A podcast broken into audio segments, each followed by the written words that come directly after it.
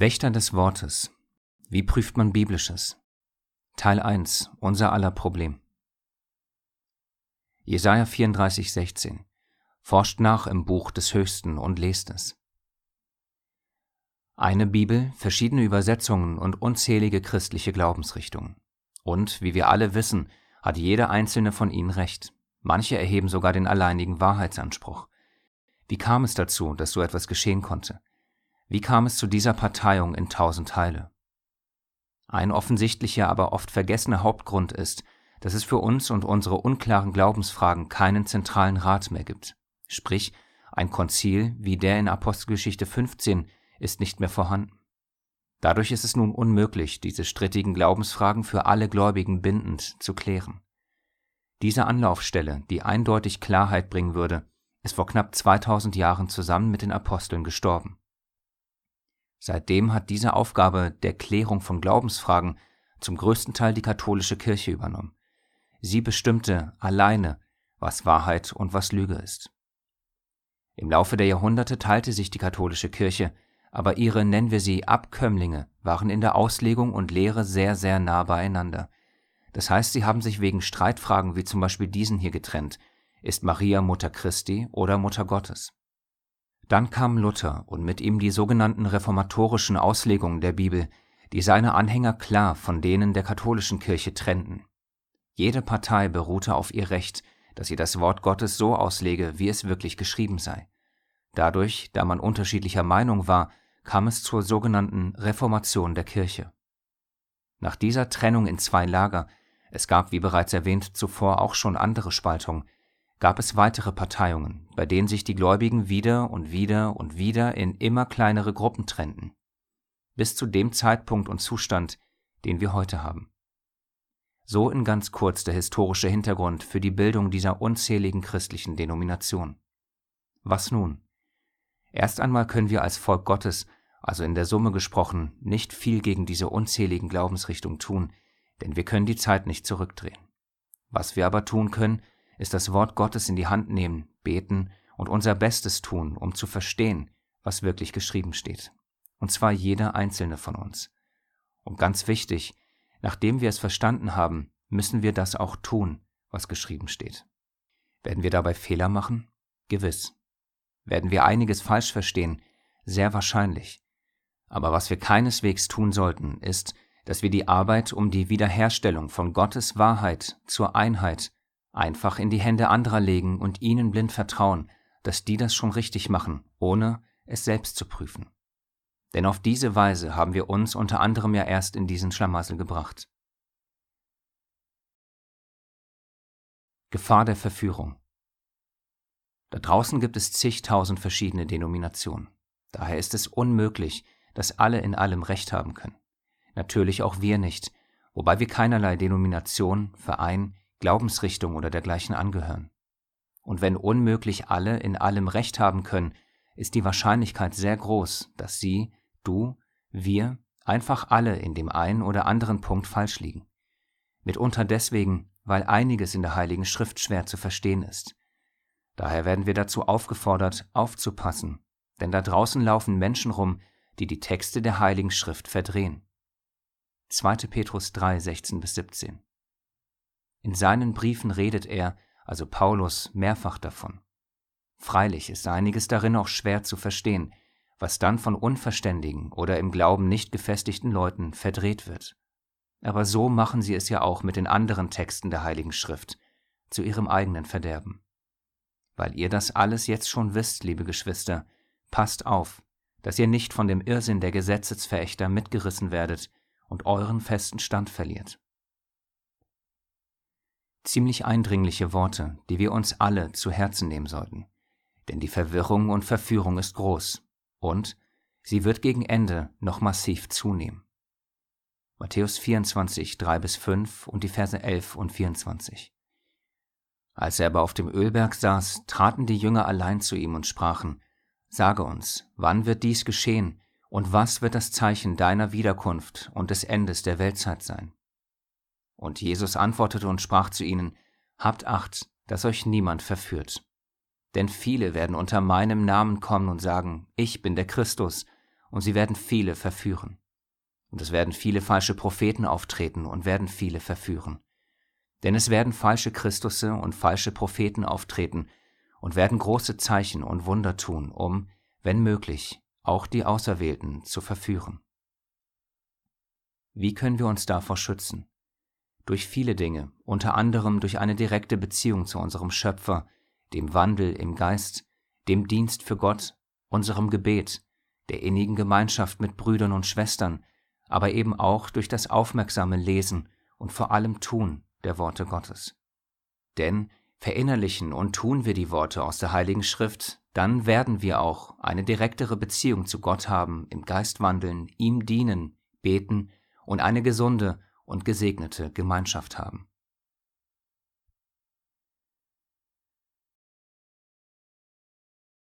Keine Zeit für Bibelstudium?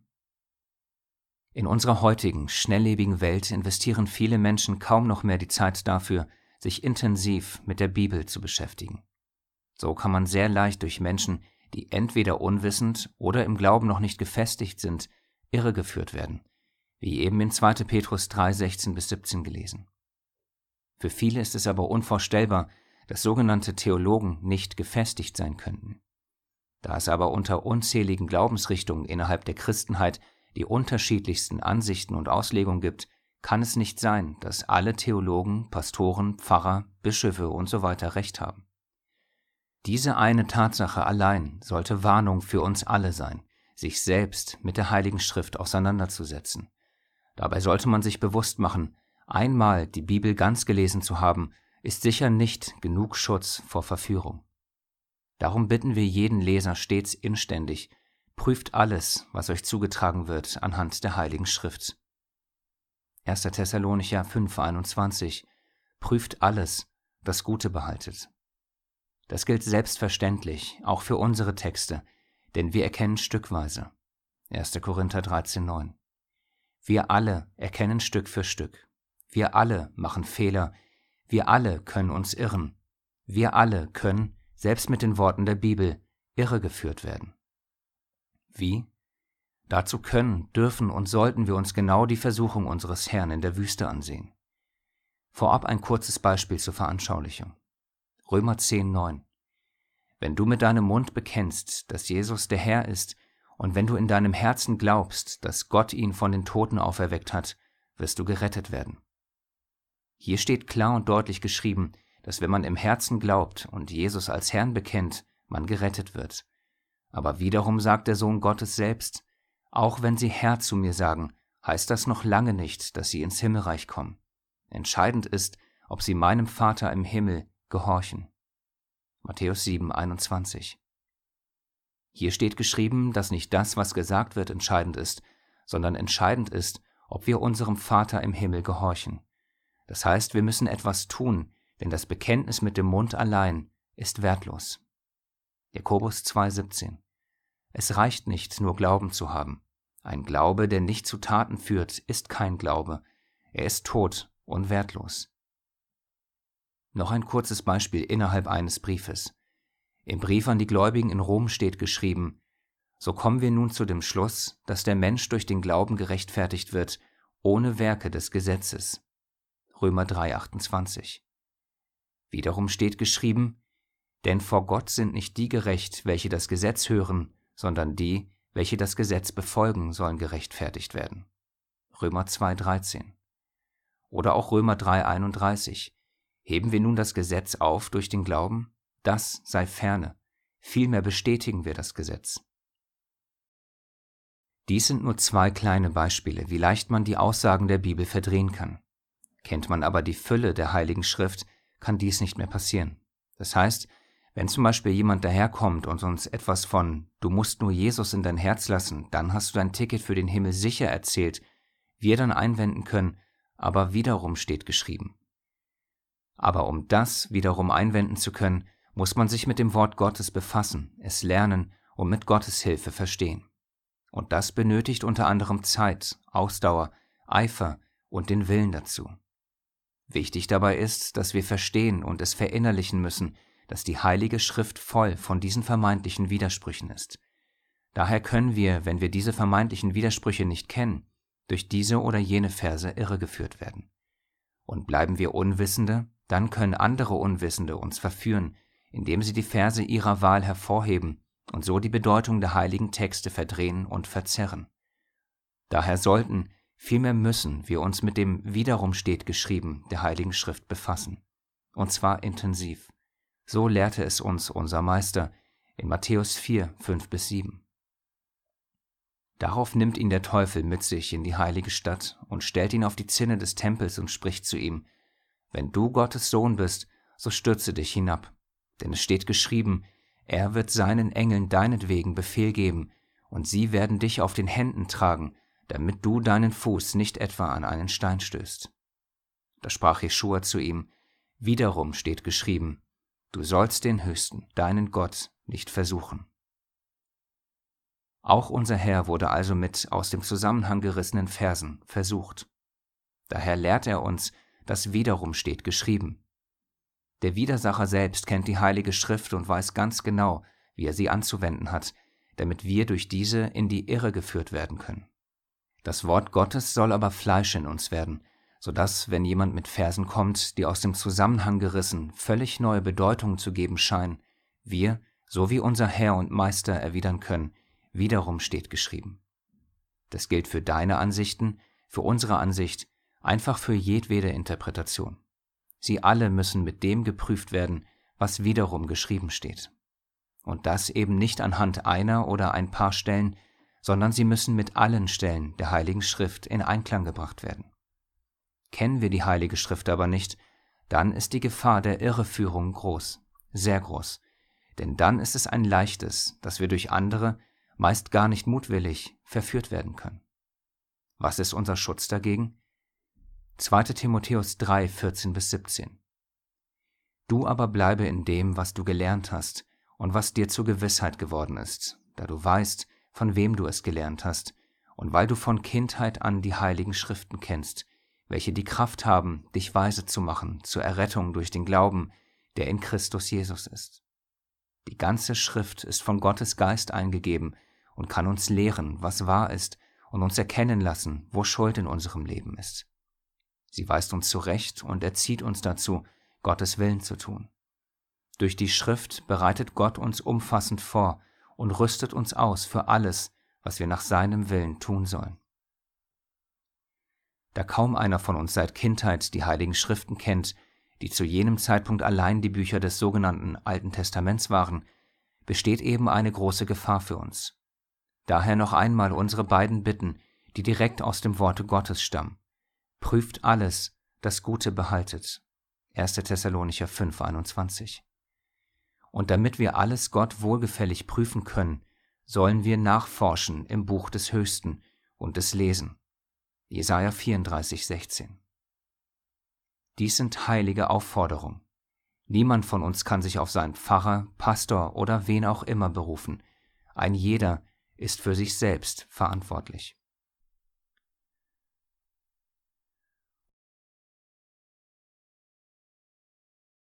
Unser erstes und größtes Problem beim Bibelstudium, unser Ich.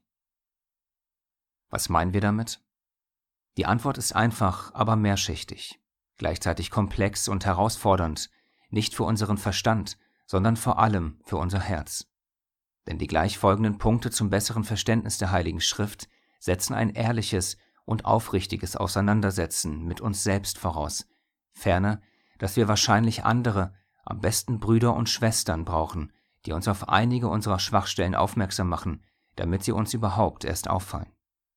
Denn sind uns diese Baustellen in uns verborgen und unbekannt, dann werden sie uns regelrecht beim Verstehen des heiligen Textes hindern. Anders formuliert, nicht zwingend unser Verstand ist unser Hauptproblem beim Bibelstudium, sondern vielmehr unser Herz. Diese Probleme in unserem Innersten, die wir alle haben, werden im Folgenden kurz aufgelistet. Auf jedes einzelne von ihnen in der Fülle einzugehen, würde jeweils ein Video für sich beanspruchen. Erstens unsere persönliche Brille, unsere Vorprägung. Jeder von uns ist, ehe er überhaupt die ersten Worte der Bibel liest, ein Leben lang mit Informationen bombardiert worden und wird es weiterhin. Da diese Information meist nicht göttlicher, sondern menschlicher Natur war und ist, haben wir schon einmal grundsätzlich ein Problem, das Wort Gottes unverfälscht und ohne menschliche Vorstellung und Definitionen aufzunehmen. Das heißt, wir wurden ein Leben lang manipuliert und können nun nicht mehr frei von dieser Programmierung der Welt die Bibel lesen und verstehen. Ein kurzes Beispiel zur Veranschaulichung dieses Problems, der Humanismus.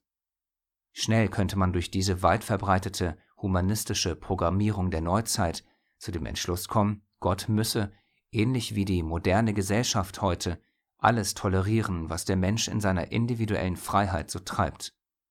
Würde man dieser Gesinnung folgen, beziehungsweise sie vielleicht sogar unbewusst in sich tragen, hätte man schon indirekt ein vorgezeichnetes Gottesbild.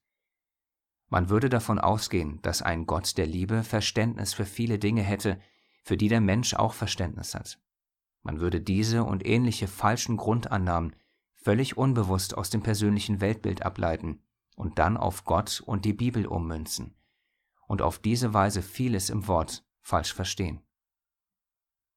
Durch diese und unzählige andere Programmierung, die sich je nach Region, Gesellschaftsschicht, Umfeld, persönlichen Interessen usw. So unterscheiden, ist es uns unmöglich, wir möchten das wiederholen, unmöglich, dass wir unvoreingenommen die Bibel lesen und die Wahrheiten darin aufnehmen. Aber was können wir dagegen tun? Das Wichtigste ist, dass wir das erst einmal erkennen, akzeptieren und uns dieser Gefahr bewusst werden, und zwar dauerhaft. Diese Gefahr endet keinesfalls mit der Taufe oder dem Glaubensbekenntnis oder durch irgendeinen anderen einzelnen Zeitpunkt, sondern diese Gefahr begleitet uns, und zwar ein Leben lang. Unsere Aufgabe ist es nun, durch Gottes Hilfe uns sozusagen von neuem zu programmieren. Biblisch gesprochen bedeutet das, Stück für Stück uns von dem Sauerteig der Welt reinigen. 1. Korinther 5, 7 Reinigt euch also vom alten Sauerteig, fegt jeden Krümel davon aus, damit ihr wieder ein frischer, ungesäuerter Teig seid. Diese Reinigung ist ein andauernder und uns begleitender Prozess. Diesen Prozess können wir unter anderem durch folgende Punkte unterstützen und beschleunigen. Erstens das Wort Gottes, begleitend durch Gebet, lesen, darüber sinnen und mehr und mehr verinnerlichen und tun. Es muss lebendig in uns werden und uns verändern. Zweitens, den heiligen Text erst einmal so akzeptieren, wie er ist, anstatt darin eine Bestätigung für das eigene Verständnis zu suchen. Tun wir das nicht, werden wir Gefahr laufen, andere wiederum steht geschrieben Verse auszublenden. Drittens. Es werden uns so oder so Stellen in der Heiligen Schrift aufstoßen. Das heißt, einige Aussagen werden uns Probleme bereiten, weil sie nicht unserem vorgezeichneten Gottesbild entsprechen. Dieses verzerrte Gottesbild gilt es eben durch Wort und Geist zurechtzurücken. Und viertens, uns immer wieder vor Augen führen, dass wir falsch liegen könnten unter anderem wegen dem Sauerteig in uns. Das sind nur einige nennenswerte Punkte, aber keineswegs eine vollständige Liste. Auf mehr Aspekte werden wir, so Gott schenkt, im Laufe dieser Serie eingehen. Zum Abschluss dieses Punktes vielleicht noch ein Gradmesser, der uns aufzeigen kann, nicht muss, dass wir uns vom Sauerteig in uns reinigen.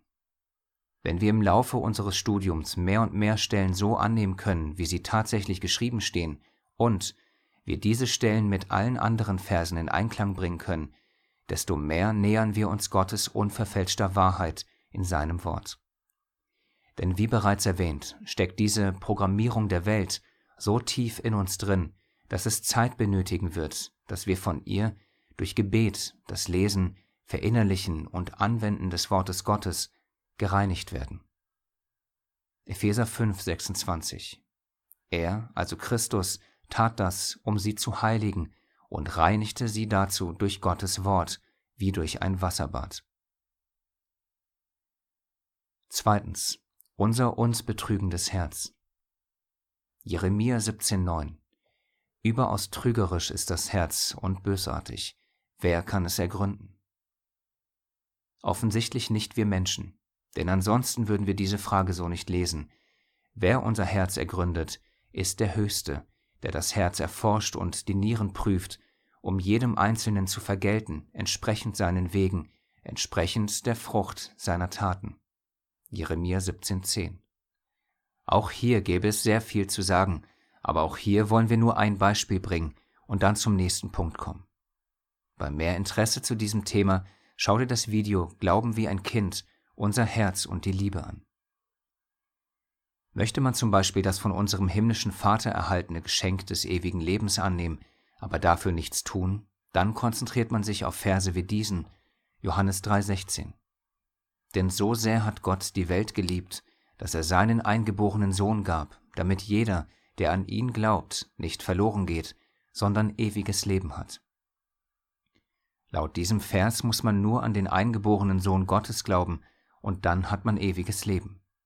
Es gibt zu diesem und ähnlichen Versen, wie zuvor kurz erwähnt, aber auch mehrere wiederum steht geschrieben Verse. Durch beide werden wir als Leser von Gott geprüft. Was wollen wir annehmen? Will unser Herz zum Beispiel für Gott nicht viel tun, dann will dieses Herz auch logischerweise von den anderen wiederum steht geschrieben Versen nichts wissen. Denn das würde ja dann bedeuten, dass einfach nur zu glauben nicht reicht, sondern es würde bedeuten, dass man dann auch etwas dafür tun und sogar etwas dafür aufgeben muss. Wie viel ist dieses etwas? Naja, einfach alles. So kann auch keiner von euch mein Jünger sein, der nicht allem entsagt, was er hat. Lukas 14, 33. Oder ein anderes Beispiel mit der Gegenüberstellung von zwei Versen. Johannes 5, 24. Wahrlich, wahrlich, ich sage euch, wer mein Wort hört und dem glaubt, der mich gesandt hat, der hat ewiges Leben und kommt nicht ins Gericht, sondern er ist vom Tod zum Leben hindurchgedrungen. Also nur hören und glauben, das genügt. Oder gibt es auch hier ein wiederum steht geschrieben. Jakobus 1, 22. Es genügt aber nicht, das Wort nur zu hören. Ihr müsst auch danach handeln. Alles andere ist Selbstbetrug. Und um genau diesen Selbstbetrug geht es bei unserem trügerischen Herzen. Dieses Herz, das mit menschlichen Schwächen voll ist, müssen wir, wie den Punkt mit der persönlichen Brille zuvor auch, bewusst wahrnehmen, akzeptieren und dagegen ankämpfen. Denn unser Fleisch ist schwach und will den angenehmen Weg gehen. Und leider ist dieser Weg breit und führt in unser Verderben. Matthäus 7, 13 bis 14. Geht ein durch die enge Pforte, denn die Pforte ist weit und der Weg ist breit, der ins Verderben führt, und viele sind es, die da hineingehen. Denn die Pforte ist eng und der Weg ist schmal, der zum Leben führt, und wenige sind es, die ihn finden.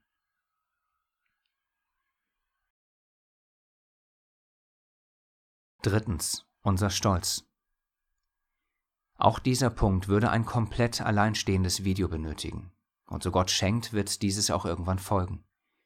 Damit wir aber auch hier zumindest ansatzweise unser mitgrößtes Problem, unseren Stolz und die Gefahr, die darin liegt, angemessen behandeln können, möchten wir darauf hinweisen, dass die Fülle der Heiligen Schrift ein klares Urteil über uns Menschen fällt.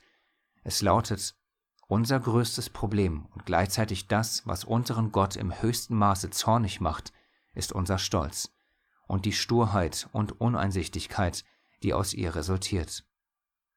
Sprüche 16.5 Alle stolzen Herzen sind dem Höchsten ein Greuel, die Hand darauf, sie bleiben nicht ungestraft. Macht man eine biblische Recherche über unser Herz und unseren Stolz, dann ist das Ergebnis absolut vernichtend und niederschmetternd. Hier eines von unzähligen Beispielen, Jeremia 16,12. Und ihr habt die Bosheit eurer Väter übertroffen, denn siehe, jeder von euch folgt dem Starrsinn seines bösen Herzens und ist mir nicht gehorsam. Wenn man uns nun fragen würde, würde selbstverständlich jeder von uns sagen, dass dieser Vers auf einen selbst nicht zuträfe. In der Summe würde das dann aber bedeuten, da es ja keinen Gläubigen gibt, auf den der Vers zutrifft, dass Gott ein Lügner ist, beziehungsweise alle Gläubigen bereits vollkommen sind. Die andere Alternative wäre, dass auch in diesem Punkt der bereits gelesene Vers auf uns zutrifft. Überaus trügerisch ist das Herz und bösartig, wer kann es ergründen? Jeremia 17,9 Würden all diese und andere unser Wesen kritisierenden Verse auf niemanden mehr im Glauben zutreffen, würden wir, auch hier, Gott erneut zu einem Psychologen machen, der einfach mal falsch liegen könnte. Noch einmal anders ausgedrückt, wenn du, wir, wer auch immer sagt, dass er kein trügerisches Herz hat, ist man nicht ehrlich zu sich selbst oder hat sich selbst noch nicht erkannt. Oder noch einfacher, ist zu stolz, um das zuzugeben. Sollten wir Gottes Urteil über uns nicht annehmen und uns nicht von ihm warnen lassen, dann sollte uns auch klar sein, dass wir ihn fehlbar in seinem Urteil über uns und unser Herz machen. Wollen wir das? Das sei ferne. Zur praktischen Anwendung dieser Punkte im Zusammenhang mit unserem Bibelstudium kann man sagen, durch die Geduld und Gnade Gottes wird er uns und unser Herz nach und nach verändern, sofern wir wollen. Und wollen können wir nur, wenn wir Einsicht zeigen, dass sein Urteil nicht unseres oder das eines anderen Menschen wahr ist.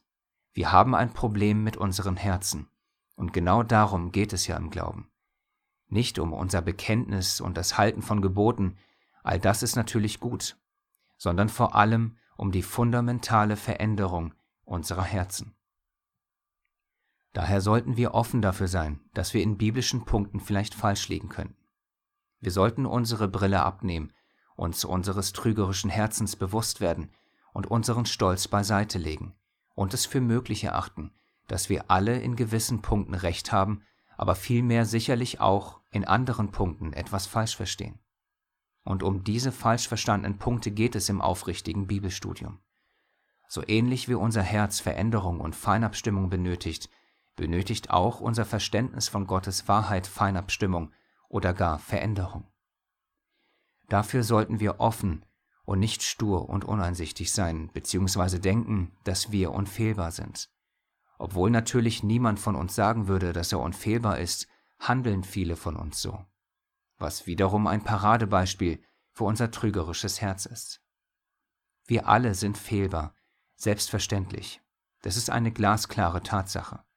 Das Gegenteil zu behaupten, ist einfach stolz und stur und somit nicht im Sinne und nicht in der Wahrheit Gottes. Denn wir alle erkennen stückweise. 1. Korinther 13,9 Und wenn wir alle stückweise erkennen, besagt das ganz automatisch, dass wir manche Dinge einfach noch nicht wissen, beziehungsweise in manchen Dingen falsch liegen und noch nicht verstanden haben. Das sagen nicht wir, sondern das Wort Gottes. Was man aber aus eigener Erfahrung sagen kann, ist, dass wenn man falsch liegt, dass dann Gottes Wahrheit sehr herausfordernd und manchmal auch extrem angreifend sein kann. Ferner kann diese Wahrheit dann dazu führen, dass wir verunsichert werden, weil sie vielleicht einem tief sitzenden Glaubensgrundsatz widerspricht. Aber sind Wörter wie herausfordernd, angreifend, verunsichernd wirklich immer schlecht? Die Antwort aus dem Herzen würde sofort Ja schreien. Aber ist zum Beispiel für einen Atheisten, der sich mehr und mehr für unseren Schöpfer öffnet, Gottes Wort nicht ebenfalls herausfordernd, angreifend und verunsichernd? Oft ist es doch so, dass gerade diese herausfordernden Dinge oder Tiefpunkte in unserem Leben massive Veränderungen in uns hervorbringen. Und wenn wir in diesen Tiefpunkten aufrichtig Gottes Willen suchen, dann werden diese Tiefen unsere neuen Höhen mit Gott. Wenn wir also bei unserem Wunsch nach Wachstum in Gottes Wahrheit mit neuen Sichtweisen konfrontiert werden und diese uns vielleicht abschrecken, herausfordern oder gar angreifen, dann sagt das erst einmal gar nichts über den Wahrheitsgehalt dieser neuen Sichtweise aus. Denn, wie wir alle wissen, kann Wahrheit wehtun. Ganz genau so, wie es das Wort Gottes sagt. Hebräer 4,12 Gottes Wort ist voller Leben und Kraft. Es ist schärfer als die Klinge eines beidseitig geschliffenen Schwertes, dringt es doch bis in unser Innerstes, bis in unsere Seele und unseren Geist und trifft uns tief in Mark und Bein. Dieses Wort ist ein Richter über die Gedanken und geheimsten Wünsche unseres Herzens.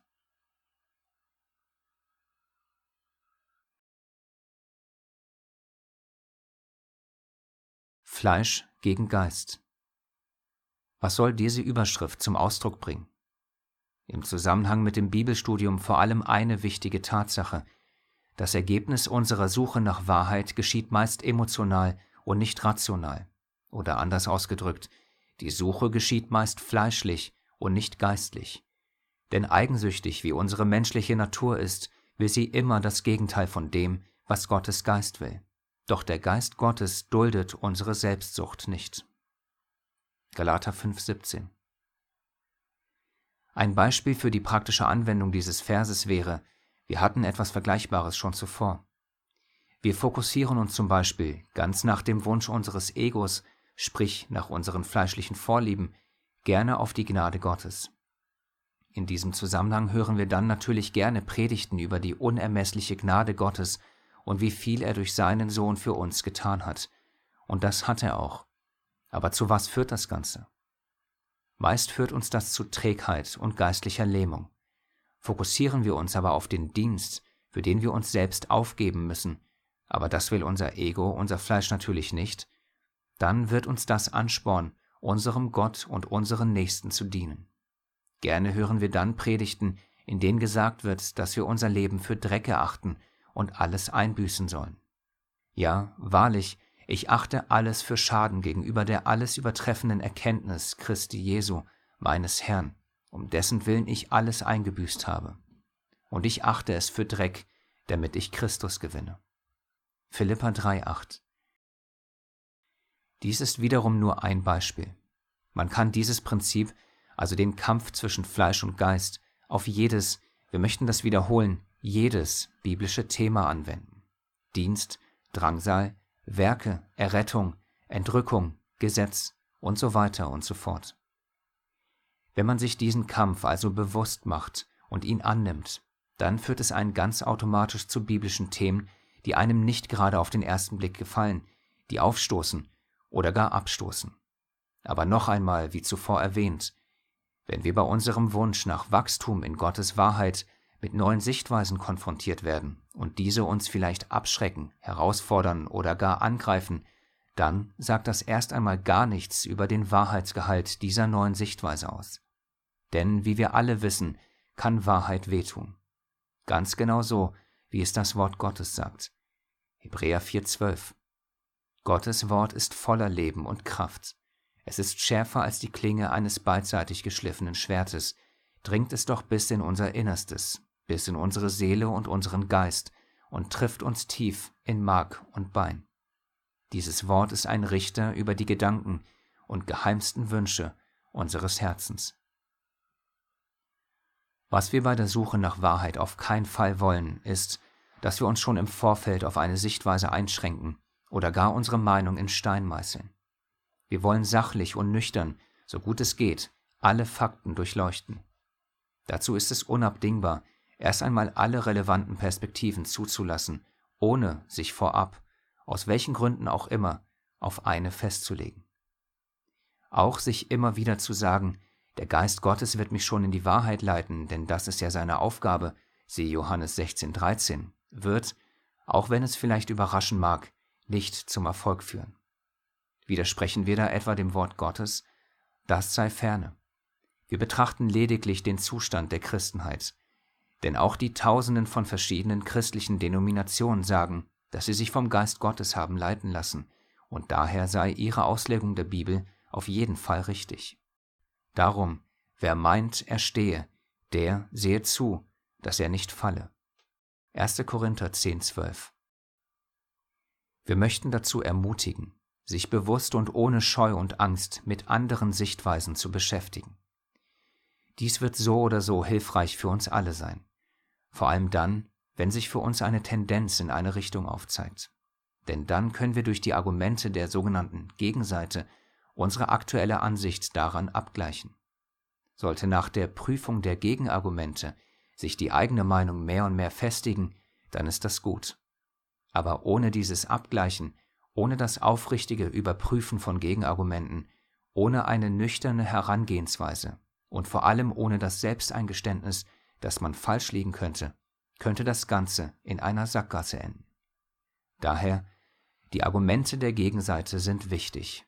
Man sollte keinerlei Angst, Scheu oder ich werde verletzt Gefühle dabei haben. Denn das Hinterfragen der eigenen Ansicht durch Gegenargumente ist eine große Hilfe. Entweder helfen sie dabei, die eigene Überzeugung zu festigen, oder sie helfen einem dabei, sich von einem falschen Verständnis loszulösen. Beides ist gut und wichtig für uns. Abschließend. Es zeichnet einen Menschen aus, wenn er die Größe besitzt, sein eigenes biblisches Verständnis, seine eigenen Überzeugungen und sein eigenes Wissen und Handeln jederzeit in Frage zu stellen. Sturheit, Engstirnigkeit und Stolz hingegen führen zu geistiger und geistlicher Trägheit und lähmen unser Wachstum in Christus. Wir sollten uns also stets objektiv und aufrichtig fragen, ob die eigene Meinung genug hinterfragt und geprüft worden ist oder nur von anderen übernommen wurde. Wir alle sollten offen dafür sein, unsere eigenen Überzeugungen in gewissen Punkten loszulassen, wenn eine nüchterne und sachliche Prüfung ergeben hat, dass sie hinfällig geworden sind. Bitte lasst uns stets bedenken, das Infragestellen unserer eigenen Überzeugungen ist kein Zeichen unserer Unsicherheit oder Schwäche, sondern es ist ein Zeichen der Stärke und Aufgeschlossenheit. 2. Korinther 13,5 Prüft euch selbst, ob ihr im Glauben seid, stellt euch selbst auf die Probe. Und 1. Thessalonicher 5,21 Prüft alles, das Gute behaltet.